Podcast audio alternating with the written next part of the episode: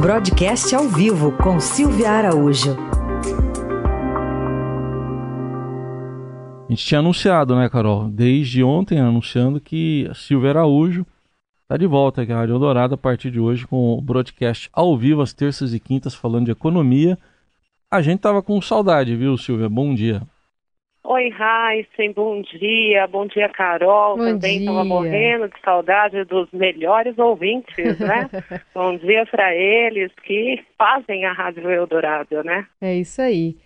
Bom, e a Silvia vai falar aqui nesse espaço sobre economia e tem alguns assuntos na pauta de hoje para a gente falar com ela. Dentre eles, o Senado que se prepara para concluir a reforma da Previdência. A votação da proposta em segundo turno lá no plenário está marcada para hoje e pode se alongar até amanhã. O texto que será votado prevê uma economia fiscal de 800 bilhões de reais em 10 anos. Lembrando que não era bem isso que o governo queria, né, Silvia? Pois é, Carol, o que o governo queria era algo acima de um trilhão, né? Falava-se até em um trilhão e 300 bilhões de reais, que era o texto original que saiu do Ministério da Economia, assinalado ali pelo ministro Paulo Guedes.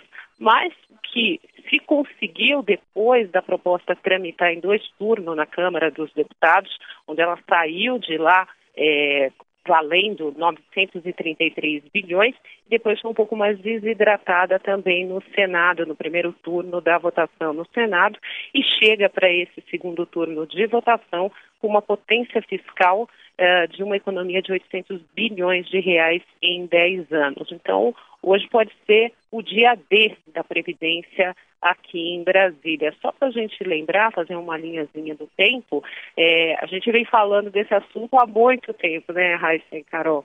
A gente está falando de Previdência lá desde o governo Temer, que tentou fazer uma reforma da Previdência. Aliás, essa reforma aqui é, deve sair entre hoje e amanhã liquidada no Senado. Ela tem algumas características ali da proposta uh, do governo do ex-presidente Michel Temer, principalmente com relação à potência fiscal. Era mais ou menos 700, 800 bilhões aquela proposta que o ex-presidente Michel Temer tinha colocado. Mas naquele dia 17 de maio de 2017, tem uma gravação do Joesley Batista com o ex-presidente e aí estragou toda a festa da Previdência que poderia ter sido aprovada lá em 2017, né? Pois é, toda essa linha de tempo é importante. Agora, tem a PEC paralela ainda, né, Silvia, que vai aumentar essa economia. Então, tem uma PEC paralela, ela já está sendo uh, estudada, já está sendo colocada ali na Comissão de Constituição e Justiça. Inclusive, o relator dessa PEC vai ser o mesmo relator na Comissão de Constituição e Justiça, né? O senador Tasso Gereissati já está acertando alguns pontos dessa PEC paralela. Ela já está é, praticamente aprovada para tramitar e ela pode aumentar, sim, um pouco essa potência fiscal. Agora, um dos pontos polêmicos nessa PEC paralela é a questão da inclusão de estados e municípios na reforma da Previdência.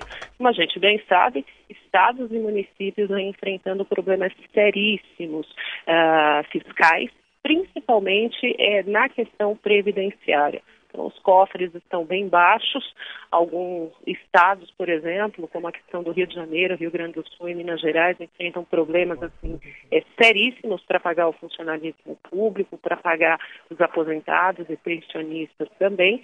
E há essa discussão para se incluir é, esses entes da federação na reforma da Previdência. Mas vai ser difícil, viu, Heisen? Porque na Câmara essa proposta foi rejeitada, foi rejeitada com, uh, por um número bem significativo de deputados.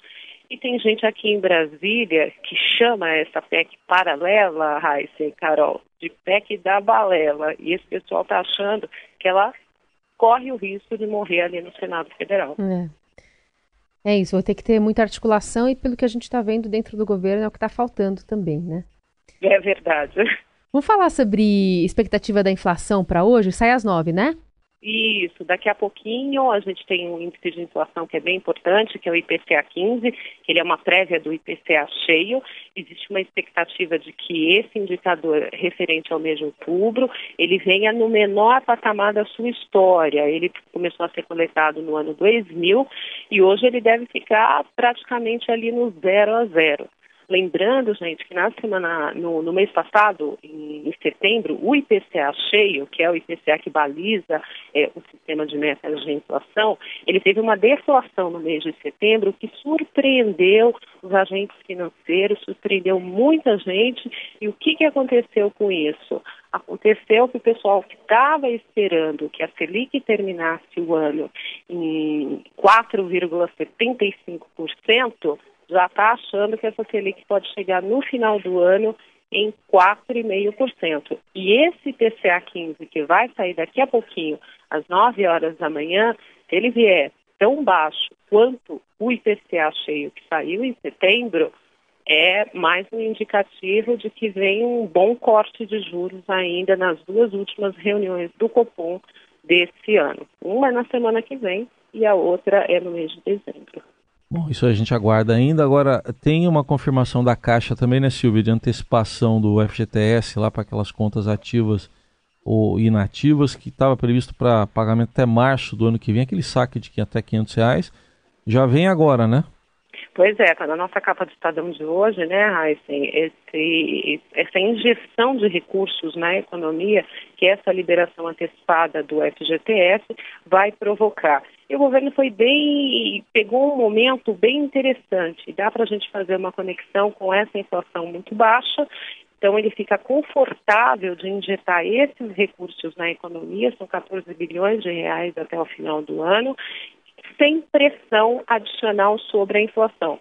A gente lembrar que a meta de inflação para esse ano é de 4,25% e a gente está com expectativa de terminar na casa de 3,5%, então há um conforto muito uh, bom por parte do governo de injetar recursos na economia para ver se isso provoca algum tipo de tração no produto interno bruto, ou seja, alavanque é, o PIB, principalmente via serviços e via varejo. Se a gente lembrar aí os dados do IBGE do mês de agosto, que foi o único, o último disponível, uh, a, as vendas no varejo elas subiram apenas 0,1% sobre julho. Então, esses 14 bilhões que entram na economia pode dar um fôlego, principalmente para esse varejo de final de ano, que tem essa, esse período sazonal de consumo, que pode ajudar a esse PIB ficar em pelo menos 1%. Lembrando que o PIB é composto é, de serviços, de agro, de indústria e varejo.